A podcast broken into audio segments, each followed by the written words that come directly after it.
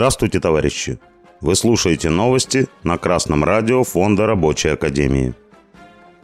Сегодня в выпуске.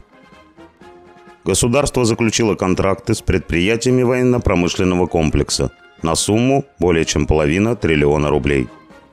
Рабочим Приморья вернули деньги за время, которое они тратили на обогрев – по данным Интерфакс, с 15 по 21 августа прошел военно-технический форум «Армия-2022», организованный Министерством обороны Российской Федерации.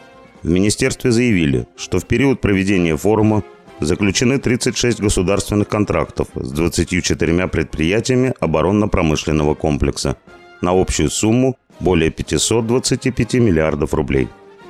В рамках форума также были заключены контракты с иностранными заказчиками – Рособоронэкспорт заключил два контракта на сумму более 390 миллионов долларов или около 23 миллиардов рублей.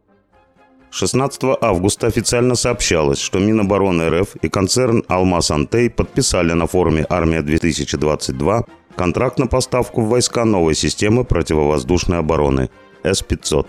Также на форуме был подписан контракт на поставку новых межконтинентальных баллистических ракет «Сармат». Красное радио Фонда Рабочей Академии отмечает, во-первых, выдача государственных заказов в рамках единого плана – это прогрессивная мера для создания системы единого планового централизованного управления. Такая система необходима для решения действительно масштабных задач, в частности, наращивания обороноспособности нашей страны.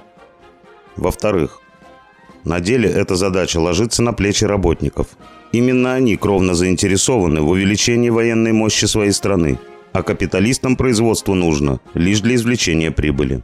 Поэтому стоит ожидать характерного стремления решить поставленную задачу с минимальными издержками и максимальной выгодой. То есть заставить трудящихся работать на износ, а прибыль пустить на финансовые махинации.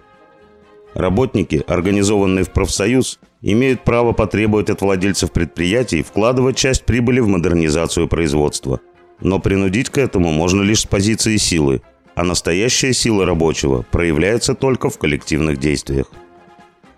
По данным новостного агентства «Аргументы и факты Приморья», в городе Артем Приморского края работники холодильного склада компании «Агроптица» добились пересчета заработной платы за май и получили в среднем по 20 тысяч рублей.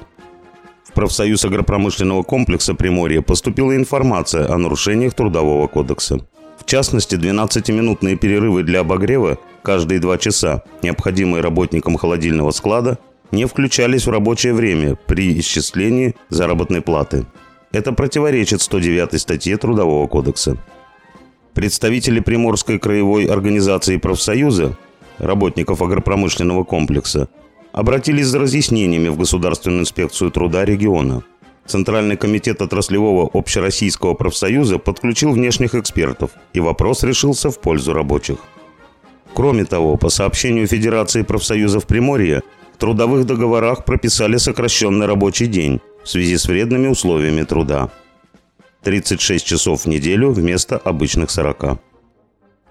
Красное радио Фонда Рабочей Академии обращает внимание, что функция профсоюзов – отстаивать интересы работников, как в данном конкретном случае. Если профсоюзная организация работников не защищает, а проблемы на предприятии есть, то работники имеют право переизбрать руководство такого профсоюза. Стоит отметить, как показывает современная практика, с непривычки рабочие могут стушеваться на таких голосованиях и тем самым поставить под удар своих активистов. Чтобы такого не произошло, необходимо подготовиться и даже отрепетировать свои действия. Можно использовать опыт авиадиспетчеров. Перед началом коллективных действий они отыгрывают реакцию администрации и ответные действия работников. С вами был Беркутов Марк. С коммунистическим приветом из Малой Вишеры.